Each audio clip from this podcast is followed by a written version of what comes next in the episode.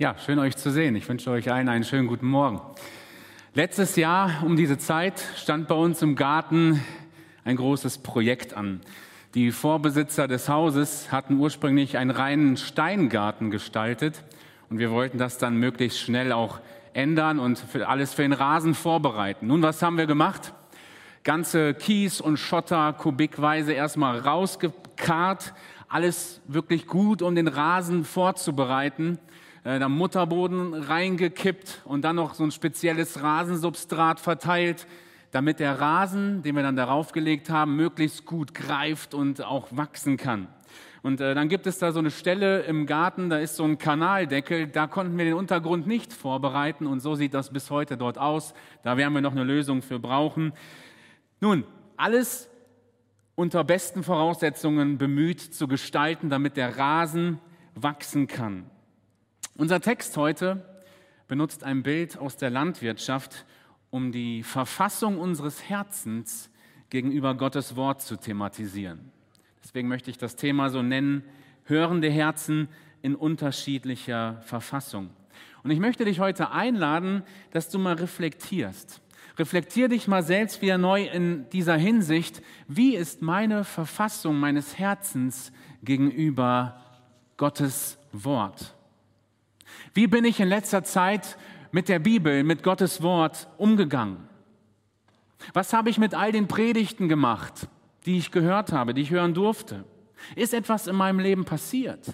Habe ich Konsequenzen gezogen? Habe ich Dinge umgesetzt, Dinge neu verstanden? Oder anders gefragt, warum nehme ich gerade nichts mehr mit, wenn ich so hier bin und Predigten höre? Woran liegt das? Warum ist mein Bibellesen so träge, so leer, so lustlos, so unmotiviert geworden? Schon mal darüber nachgedacht, woran das bei dir liegen könnte? Der heutige Text zeigt uns unterschiedliche Herzensverfassungen und ich möchte dich einladen, da mal genau hinzuschauen. Vielleicht findest du dich auch in einer dieser Bereiche wieder. Der Text ist ein Gleichnis, den wir uns heute anschauen. Das Besondere an diesem Gleichnis ist, dass Jesus uns das sehr detailliert auch deutet. Das macht er nicht bei allen Gleichnissen, bei diesem tut er das, wo er konkrete einzelne Aspekte sagt, das bedeutet das, das meint das. Komm, wir schauen mal, wie Jesus dieses Gleichnis deutet, was wir auch eben als Textlesung hier vorgetragen bekommen haben. Die Deutung findet sich in Matthäus 13 ab Vers 18. So hört ihr nun das Gleichnis vom Seemann. So oft jemand das Wort vom Reich hört und nicht versteht, kommt der Böse und raubt das, was in sein Herz gesät ist. Das ist der, bei dem es an den Weg gestreut war. Die erste Verfassung lautet, gehört ist noch nicht verstanden. Harte Herzen. Für den ganzen Verlauf des Gleichnisses halten wir erstmal zwei Dinge zunächst fest. Was ist die Saat? Was ist der Same? Es wird gedeutet als das Wort vom Reich. Lukas drückt es konkret aus als das Wort Gottes. Hier geht es also um die Botschaft, die Jesus schon in Matthäus von Anfang an verkündigt. Tut Buße, denn das Himmelreich ist nahe gekommen und all seine Predigten, die er hält, die seine Jünger halten. Die gute Botschaft also. Das ist der Same, der hier gestreut wird, das Wort Gottes, was weitergegeben und gehört wird. Der Wirkungsort diese verschiedenen Böden, das ist das Herz des Menschen. Also das Zentrum, wo alle Kontrolle stattfindet, Wille, Entscheidungen, Gefühle, Glaube, Anbetung, wo Verhalten gesteuert wird. Der Same ist in diesem Gleichnis immer derselbe. Die Böden werden jeweils immer anders beschaffen sein. Was haben wir hier für einen Boden vorliegen im ersten Punkt? Nun, es ist der Weg. Der Weg, der gar nicht dafür gemacht ist, um auszustreuen, um irgendwie zu ernten. Er ist einfach ein Weg, wo man rüberläuft. Er ist hart getrampelt. Und deswegen bleibt der Same hier auch einfach nur auf der Oberfläche liegen. Er kann überhaupt nicht in den Boden rein. Was steht hinter diesem Vorhang, äh, Vorgang? Jesus erklärt, Menschen hören zwar, Menschen hören das Evangelium, aber sie verstehen es nicht. Und dieses Verstehen kommt vor allem Dingen aus einem Unwillen heraus. Das macht der Zusammenhang nämlich deutlich, weil Jesus, es gibt einen kleinen Verseinschub zwischen Gleichnis und Deutung. In diesen Versen erklärt Jesus den geistlichen Zustand der Generation, in der er lebt und bringt dann ein Zitat aus Jesaja hervor. Wir schauen uns das an. Matthäus 13, 14 bis 15. Dort spricht Jesus: Mit Ohren werdet ihr hören und nicht verstehen. Mit den Augen werdet ihr sehen und nicht erkennen. Denn das Herz dieses Volkes ist verstockt. Und mit den Ohren hören sie schwer und ihre Augen haben sie verschlossen, dass sie nicht etwa mit den Augen sehen, mit den Ohren hören und mit den Herzen verstehen und sich bekehren und ich sie heile. Also laut diesen Versen, laut diesem Einschub versteht derjenige auch nicht, der nicht Jesu Jünger sein will. Die Herzen sind hart, sie sind hart eingestellt. Als Jünger würde man sich ausstrecken nach Erkenntnis, würde man nachfragen, würde man nachsuchen. Und da stellt Jesus auch seine eigenen Jünger in Kontrast. Er sagte nämlich in Vers 16, glücklich seid ihr, weil ihr seht, weil ihr versteht. Ja, und das war auch das, die Eigenschaft der Jünger. Sie haben nachgefragt, sie haben nachgebohrt, sie haben gesucht, sie hatten diese Herzenseinstellung. Aber diese Generation, zu der Jesus hier spricht, hat harte, verstockte Herzen. Also beruht dieses Nichtverstehen auch auf eigener Schuld. Da ist ein ständiges Ablehnen und Ablehnen und immer wieder Ablehnen und der Botschaft nicht hören, nicht trauen. Und hier hat die Saat keine Chance, in den Boden zu gelangen Sie geht nicht im Boden, sie war nie im Boden. Und diese, Ab diese Spirale geht auch weiter runter, weil die Saat bleibt nicht einfach auf dem Boden liegen, sondern es wird noch zusätzlich geraubt. Ja, da kommen die, in Text heißt es, die, der, der Böse kommt, die, die, wofür die Vögel stehen, die das dann alles wegpicken, dass wirklich nichts mehr da ist. Markus und Lukas identifizieren den mit Satan und dem Teufel. Er raubt, was nicht sein Eigentum ist.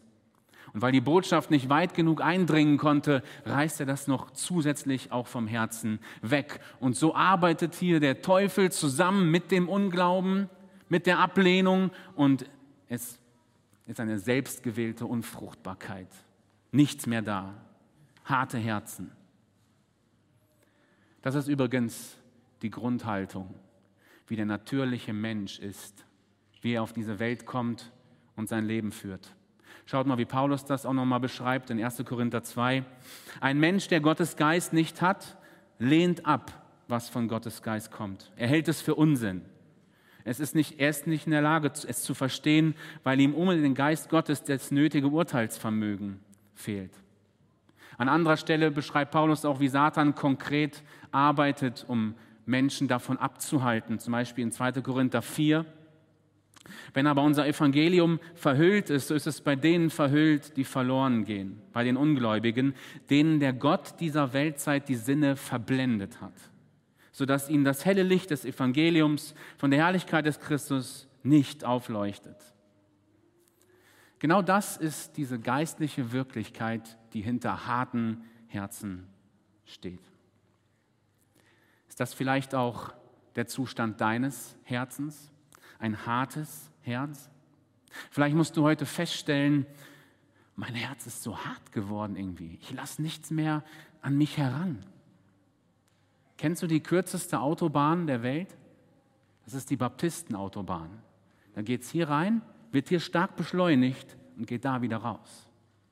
Vielleicht sitzt du hier so mittlerweile Sonntag für Sonntag. Du hörst die Botschaft der Liebe Gottes, du hörst, wie sehr Jesus dich liebt, was er für dich getan hat, dass er dir deine Sünden vergeben will. Und es geht dich einfach nichts an, es geht an dir vorbei. Das macht nichts mit dir. Du wirst so klar angesprochen. Du merkst auch irgendwie, ja, stimmt, dieses Verhalten, hm, ja, das trifft auf mich. Aber du änderst einfach nichts, weil du hart dem gegenüber eingestellt bist. Und du wirst bestohlen von Satan. Wie die guten Vögel, wie die Vögel den guten Samen wegpicken erlebst du das auch in deinem Leben. Das Wort fällt zwar auf dein Herz, aber nicht in dein Herz. Und Satan hat dir ganz verschiedene Taktiken, um dein Herz hart sein zu lassen, um dich abzulenken von den Gedanken, die du weiter vielleicht verfolgen solltest eigentlich, aber er lenkt dich ab, dass du bloß nicht darüber weiter nachdenkst. Immer kommt irgendwas dazwischen, wo du vielleicht eigentlich denkst, hier sollte ich mal drüber nachdenken. Oder du sitzt hier, ach, ich verstehe hier eh nur Bahnhof, was hier gepredigt wird, das ist alles so ein Insidersprache, dann lasse ich das auch nicht an mich heran. Hier möchte ich dich ermutigen, suche, versuche zu verstehen und hak das nicht so schnell ab. Vielleicht erlebst du das aber auch in deinen Kontakten, die du hast. Harte Herzen. Da gibst du jemanden einen Link weiter vom Livestream, dass er hier die Predigten mithört. Du selbst bist so angesprochen von dieser Predigt und sagst, Mensch, das muss den doch jetzt getroffen haben. Da müssen wir doch jetzt mal ins Gespräch kommen. Und dann kommt ihr ins Gespräch und du stellst fest, es hat ihn nichts mit ihm gemacht. So musst du das dann auch einordnen. Ja, es ist ein hartes Herz, was bearbeitet werden muss. Er ist hart dem gegenüber eingestellt. Er hat nicht das, er, er versteht das und sieht das nicht so, wie du das empfunden und gesehen hast. Oder dann sind wir vielleicht in Gesprächen mit Leuten und wir geben ihnen das Evangelium weiter.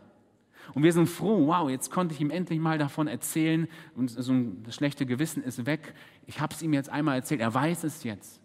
Nein, diese Schlussfolgerung dürfen wir nicht so schnell ziehen. Wir müssen wieder und wieder und wieder mit diesen Menschen ins Gespräch kommen, ihnen das Evangelium wieder und wieder und wieder sagen, denn beim ersten Mal verstehen sie es oft gar nicht und vergessen Aspekte. Das muss weiter rein ausgesät werden, weil harte Herzen eben hart sind. Gehört ist noch nicht verstanden. Und hier ist eben ein ganz entscheidender Schlüssel bei diesem Boden. Harte Herzen müssen weich gebetet werden. Harte Herzen müssen weich gebetet werden. Das betrifft die Kontakte, die Person, für die ich ein Anliegen habe, aber auch vor allem für mein eigenes, wo ich feststelle, mein Herz ist hier hart geworden. Da müssen wir darum beten, dass es wieder weich wird. Schauen wir uns die nächste Herzensverfassung an, Verse 20 und 21. Auf den felsigen Boden gestreut, aber ist es bei dem, der das Wort hört und sogleich mit Freuden aufnimmt. Er hat aber keine Wurzel in sich, sondern ist wetterwendisch. Wenn nun Bedrängnis oder Verfolgung entsteht um des Wortes willen, nimmt er sogleich Anstoß. Die zweite Verfassung lautet, Begeisterung ist noch kein Tiefgang. Oberflächliche Herzen. Der Boden in Palästina ist oft so, dass die Gesteinsschicht sehr nah an der Oberfläche ist. Und das haben wir hier bei diesem Boden vorliegen. Wir haben hier aber einen vielversprechenden Anfang, nicht wahr? Da ist ja die Saat, die schnell aufgeht. Äußerlich betrachtet, wow, hier kann, das, hier kann was passieren. Und Jesus äh, beschreibt das ja auch. Da wird die Botschaft sogleich, sofort, schnell und mit Freuden wird sie aufgenommen. Aber irgendwie bleibt es nicht. Sie hält der Hitze und Sonne nicht stand. Sie verdorrt die Pflanze. Das Problem dieser Pflanze ist, sie wächst schnell hoch, aber nicht tief. Und so keine Wurzeln in sich. Und dann kommt die stechende Sonne und die Hitze und sie verdorrt. Die stechende Sonne und die Hitze wird hier konkret gedeutet eben als dieser Fakt. Jesus Nachfolge ist nicht Zuckerschlecken, macht nicht immer nur Spaß. Da hast du keine Garantie gegen Leiden. Im Gegenteil, Bedrängnis ist vielmehr vorausgesagt. Bedrängnis in verschiedenster Hinsicht, die wir hier ausführen könnten, ja? Spott, Beschimpfung, Benachteiligung, Verlust von Besitz, Schikanierung von Angehörigen, Freunden, Bekannten, Verlust der Heimat, Entwurzelung, Gefängnis, Straflager bis hin zum Tod. Das macht Bedrängnis, Trübsal aus, wie sie hier auch auf den Punkt gebracht wird. Also haben wir hier den Aspekt, Nachfolge Jesu bedeutet immer auch Opferbereitschaft. Und an diesem Punkt steigt dieser Boden aus. Ich kündige, das ist zu viel, ich bin raus hier. Das habe ich nicht gekauft in meinem Paket. Im Text heißt es konkret, er nimmt sogleich Anstoß. Das heißt, er wendet sich ab. Ja? Er distanziert sich, er trennt sich von Gottes Weg und geht weg, geht nicht mehr mit Jesus. Und das auch hier sofort. Er macht das sofort. Ja? Er wartet nicht darauf, dass Gott irgendwie eingreift, dass Gott ihn stärkt, dass Gott ihn schützt. Er geht sofort weg. Also zweimal handelt er hier schnell. Er einerseits schnell mit Freuden dabei, aber genauso schnell ist er auch wieder weg. Schaut mal, das erinnert mich irgendwie so ein bisschen an die ganzen Volksmengen, die, die man hier so charakterisieren könnte. Jesus tritt auf es ist eine große Attraktion. Da tut jemand Wunder, da, da lehrt jemand in Vollmacht. Da hat, und äh, natürlich alle dabei, alle scharen sich zusammen. Hey, komm, da gibt es auch Brot kostenlos zu essen. Da kriegen wir was, da profitieren wir. Und wie der mit den religiösen Führern spricht, das ist immer eine Attraktion. Komm mit, wir sind dabei. Da sind die ganzen Mengen. Begeistert bei Jesus. Tu was, wir wollen was sehen. Profitieren, aber nicht investieren. Genauso schnell sind sie wieder weg. Genauso schnell sind sie wieder weg, wenn Jesus mal ganz harte Worte auch an sie richtet, wenn ihnen die Lehre nicht passt, sie sind weg. Wenn Jesus seinen Leidensweg geht, sind sie nicht mehr da. Ja, viele vielleicht sogar rufen, kreuzige ihn, sind auf der anderen Seite mittlerweile. Das ist diese Herzensverfassung. Sie ist nur auf Zeit dabei. Nur auf Zeit. Da basiert alles auf einen externen Reiz, aber keine innere Überzeugung. Deswegen wird es auch nicht stehen bleiben, wenn der externe Reiz weg ist. Also hier das entscheidende Problem, keine Wurzeln zu haben. Da fehlt Dauer, da fehlt Durchhalten. Und dann sind Schwierigkeiten im Leben ein Anlass, das einfach alles wieder an den Nagel zu hängen. Und ihr merkt, das ist kein wirklich besserer Zustand ja, als dieser erste Boden, weil auch hier genau, es gibt keine Frucht, die Pflanze ist wieder tot, sie ist verdorrt, da ist nichts mehr da am Ende. Ich glaube, ihr Lieben, dass das auch eine Eigenart unserer Zeit ist, dieser Boden. Wir wollen Glaube ohne Nachfolge. Wir trennen das irgendwie. Ja, und das hat Jesus hier im Blick bei diesem Boden, dass das nicht passieren kann. Ja, wir wollen das trennen. Wir wollen die Kosten der Nachfolge nicht zahlen.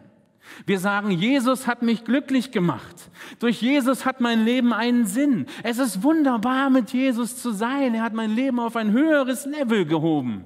Aber wir sagen nicht, ich folge Jesus nach, auch wenn es mir viel kostet und wohin es auch geht. Ist Jesus nur dein Freudenschenker, Friedensbringer und Segensbringer oder nimmst du auch dein Kreuz auf dich? Bist du bereit, Kosten der Nachfolge zu zahlen? Wo auch mal Entscheidungen in deinem Leben wehtun, weil du Gott gehorsam sein willst in dieser Situation. Ich musste an einen jungen Mann denken in der Jugendzeit, den ich miterleben durfte, wie er zum Glauben kam, begeistert war. Im Hauskreis haben wir tolle Zeiten erlebt. Man konnte seinen Eifer sehen. Er hat klare Entscheidungen getroffen, sich taufen lassen, wollte Gemeinde aktiv sein. Aber dann kam irgendwann mal so ein Punkt, wo wo er wieder Kontakt zu einer alten Partnerschaft aufgenommen hat, die seinem Glauben nicht gut tat, offensichtlich. Und er war auch nicht bereit, da eine Entscheidung zu treffen und man hat ihn auch nicht mehr gesehen. Er ist weggegangen. Also einfach nur schnelle Begeisterung, große Gefühle reichen nicht aus. Es geht um Hingabe, um willentliche Nachfolge. Ich gehe diesen Weg, auch wenn es mir etwas kostet. Hast du Angst davor, Opfer zu bringen? Deinen Glauben auch mal etwas kosten zu lassen, Nachteile in Kauf zu nehmen, weil du jetzt hier in dieser Situation auch konsequent entscheidest? Hast du Angst vor diesen Konfrontationen?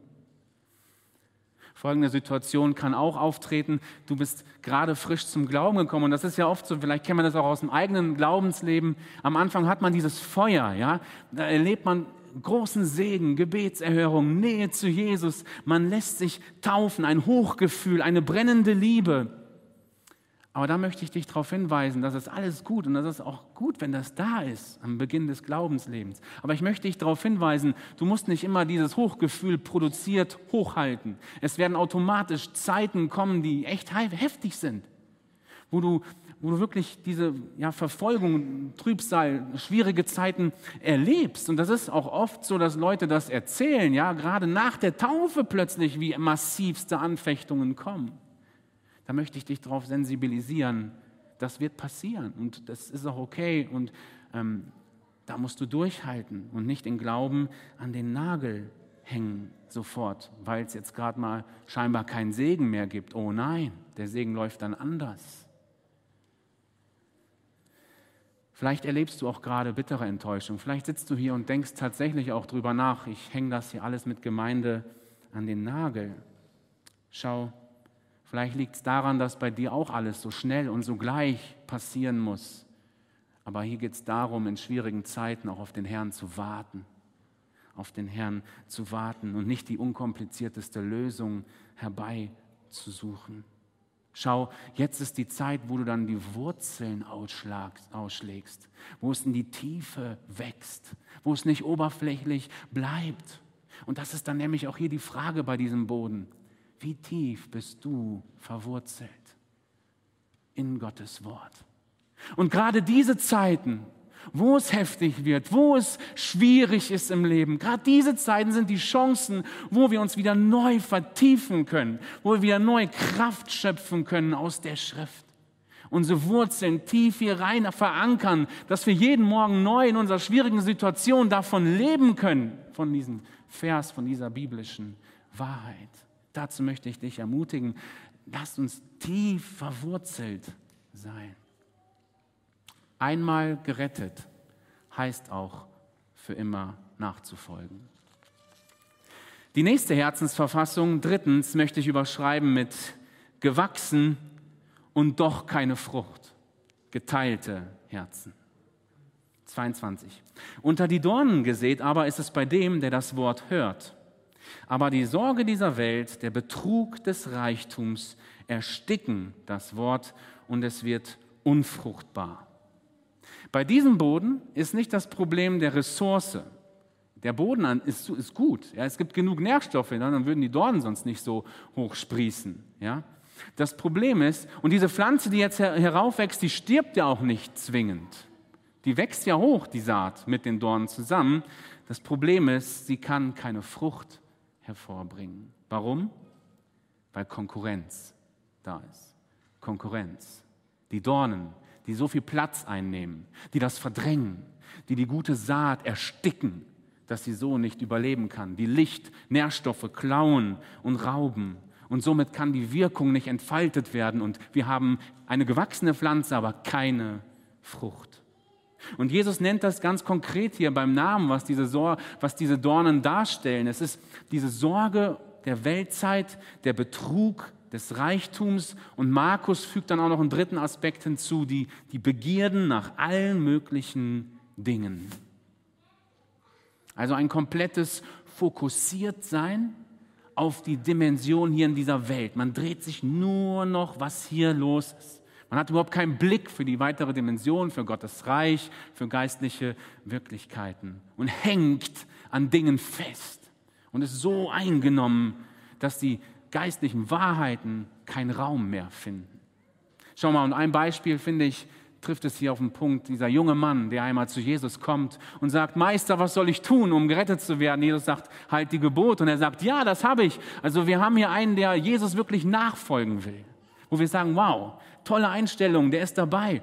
Aber Jesus macht ihn dann einen Punkt deutlich. Eins fehlt dir, mein Lieber. Jesus gewinnt den Mann auch. Er, er schaut ihn liebevoll an. Er findet das toll, was dir passiert, dass dieser Mann so suchend ist, bereit ist. Aber Jesus sagt, eins fehlt dir, mein Lieber. Eins fehlt dir.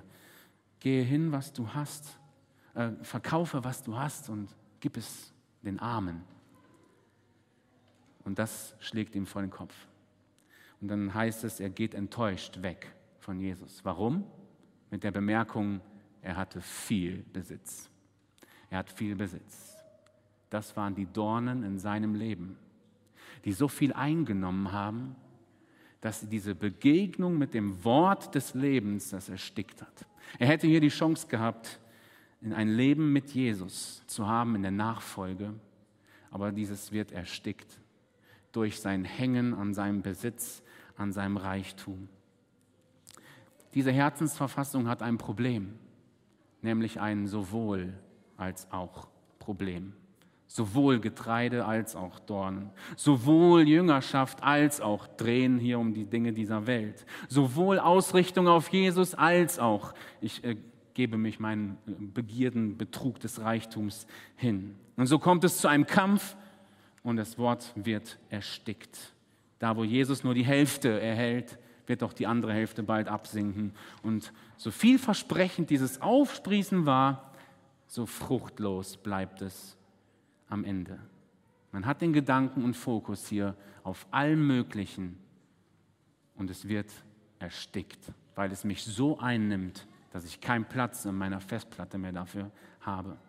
Eine interessante Anekdote erzählt, wie der Teufel sich berät mit, äh, mit seinem Rat, wie er Menschen im Setting eines Gottesdienstes davon ablenken kann, dass ja das Wort erstickt wird. Und er beschreibt das folgendermaßen. Siehst du diese junge Frau dort? Ihre Gedanken habe ich jetzt in diesem Gottesdienst auf die anderen Frauen gelenkt, ähm, die gut gekleidet sind, dass sie sich schön mit ihm vergleichen kann und nur noch auf die Mode fixiert ist.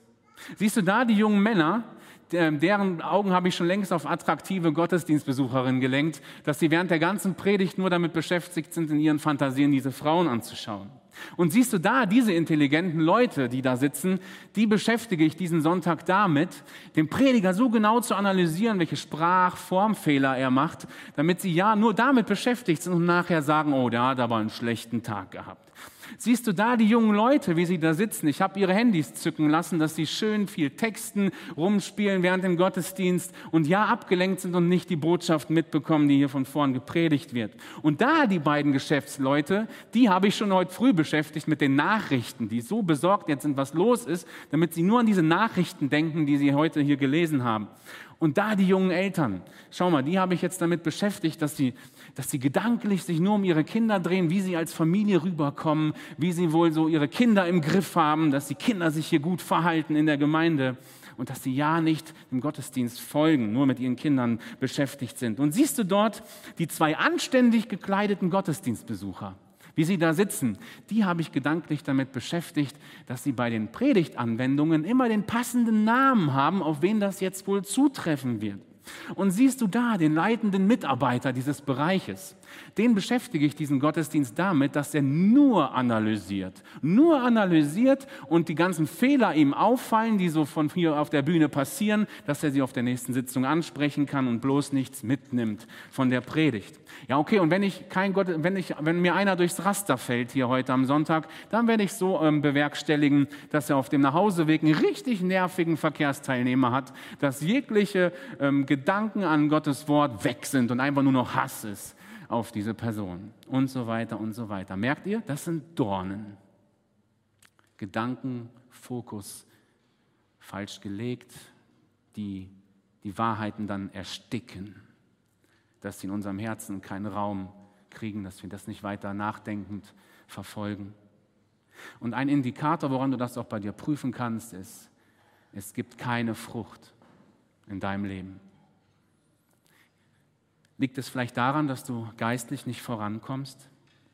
Du nimmst dir so viel vor, Bereiche, die du anpacken musst, Veränderungen wünscht, aber es passiert nichts? Liegt es vielleicht daran, dass du dich nicht diesem verändernden Wort auch aussetzt? Dass es einfach zu viele Konkurrenten gibt, die das ersticken?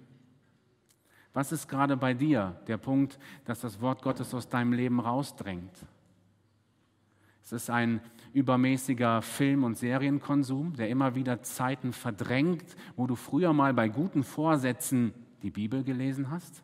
Ja, das sind dann so Zeiten des Tages, wir haben 24 Stunden und die können wir so und so füllen und plötzlich wird es verdrängt. Da ersetzen wir die morgendliche stille Zeit mit einer halben Stunde mehr Schlaf. Und, und, und. Man kann hier weitere Beispiele ausführen. Die Ruhe am Abend begießt sich jetzt vielleicht mit Alkohol. Spielsucht mit meinem Handy, ständig am Zücken, um bei diesem Spiel erfolgreich zu sein, ins nächste Level zu kommen. Das ist ein Problem, nicht nur bei Jugendlichen. Das ganze Spielzeug ähm, betrifft alle Generationen, dass wir in Spielen oft gefangen sind, so zerstreut sind. Ist es vielleicht das, was, unser, was das Wort Gottes in unserem Leben erstickt? Oder Ärger, Wut, eine, eine Bitterkeit in unserem Herzen, dass wir Gedanken nicht zulassen können über Gottes Wort, weil wir so von dieser Wut über diese Person beschäftigt und eingenommen sind. Ich könnte dir noch weitere Beispiele aufführen. Du weißt, in welche Richtung es geht. Was sind die Dornen in deinem Leben, die das ersticken, die das Wort systematisch bei dir rausdrängen aus deinem Leben, dass es keinen Einfluss mehr nimmt? Sowohl als auch. Das ist eben das Problem. Und du wirst fruchtlos sein. Da werden keine Ergebnisse zu sehen sein. Wenn wir auf diese drei Böden schauen, halten wir fest, der erste, da konnte überhaupt kein Wachstum starten.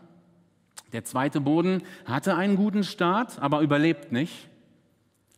Und der dritte hat vermutlich überlebt, aber der bringt nichts.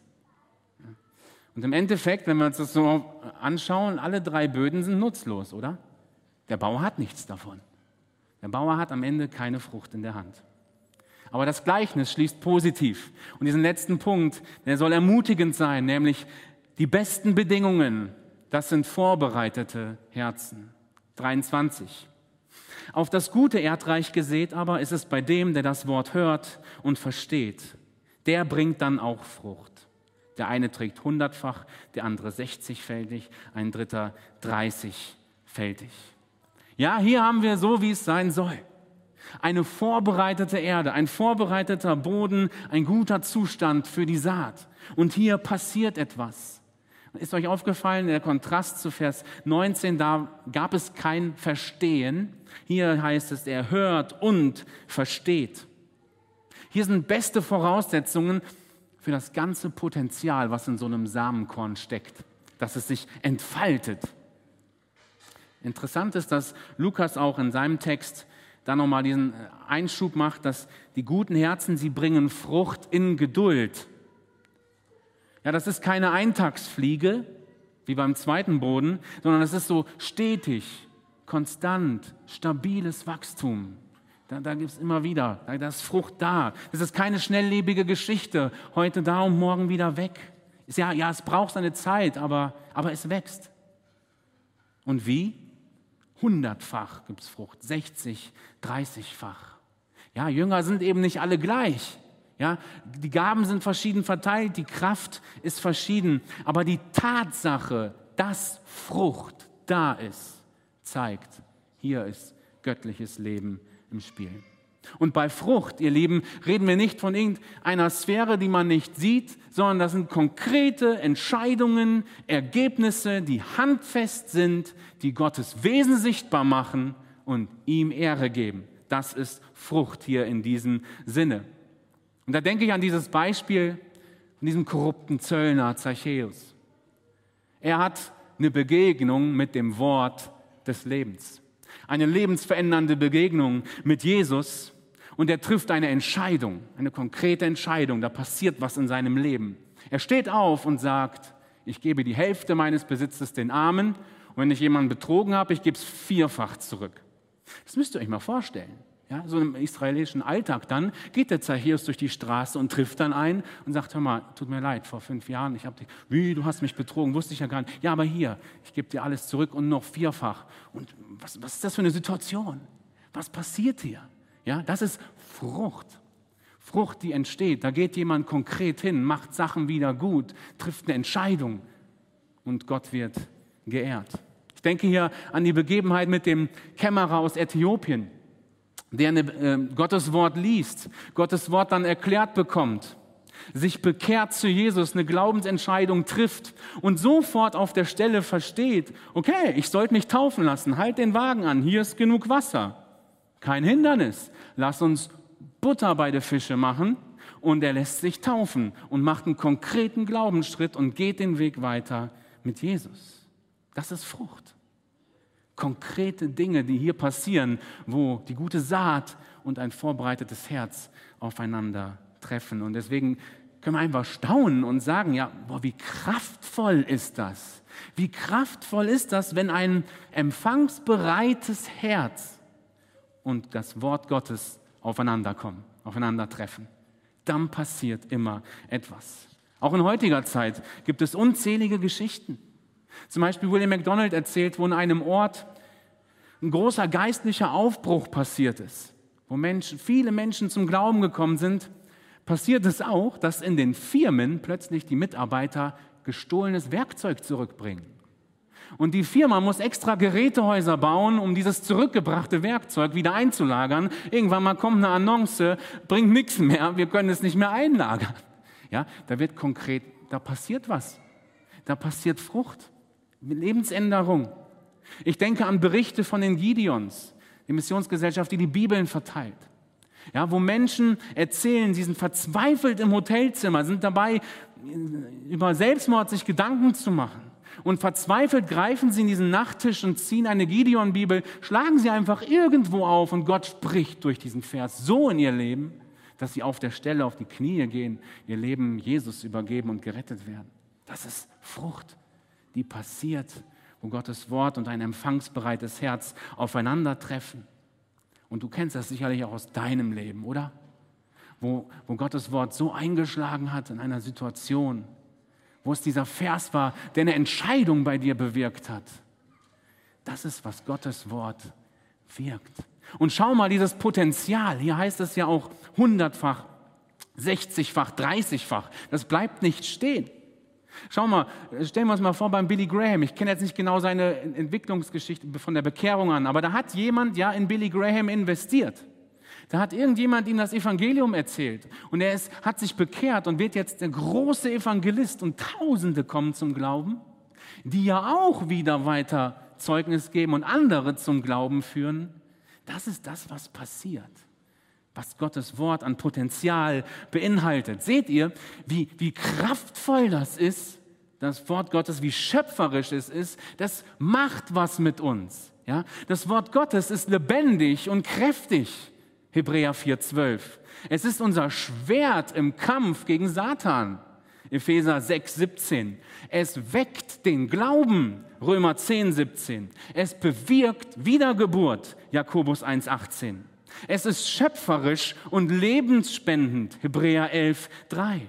Es geht durchs Herz, Apostelgeschichte 2, 37. Es reinigt und heiligt, Johannes 17, 17.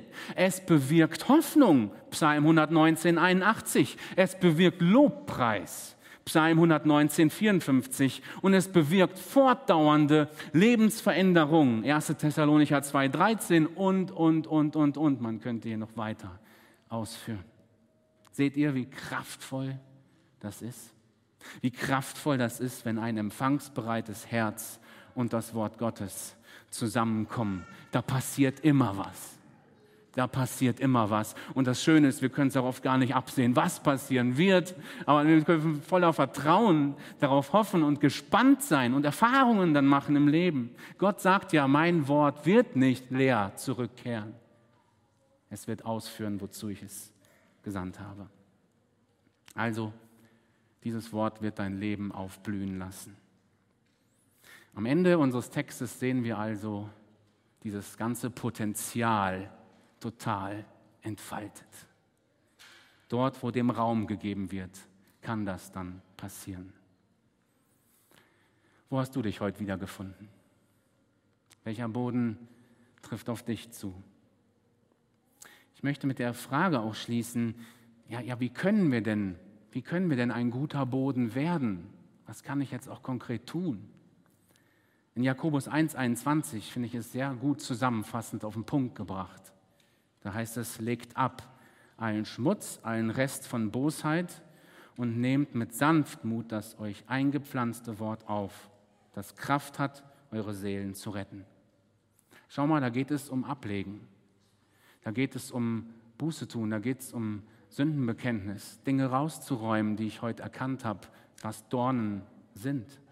Konkret Sachen benennen und dagegen ankämpfen und ablegen, dass es nicht mehr erstickt wird. Dann geht es um eine Haltung. Es geht hier um Sanftmut. Mit Sanftmut aufnehmen. Das heißt, ich stelle mich unter das Wort, wenn es zu mir spricht. Nicht ich bestimme über dem Wort, bin kalt und distanziert. Nein, ich stelle mich drunter und lasse es in mein Leben reden.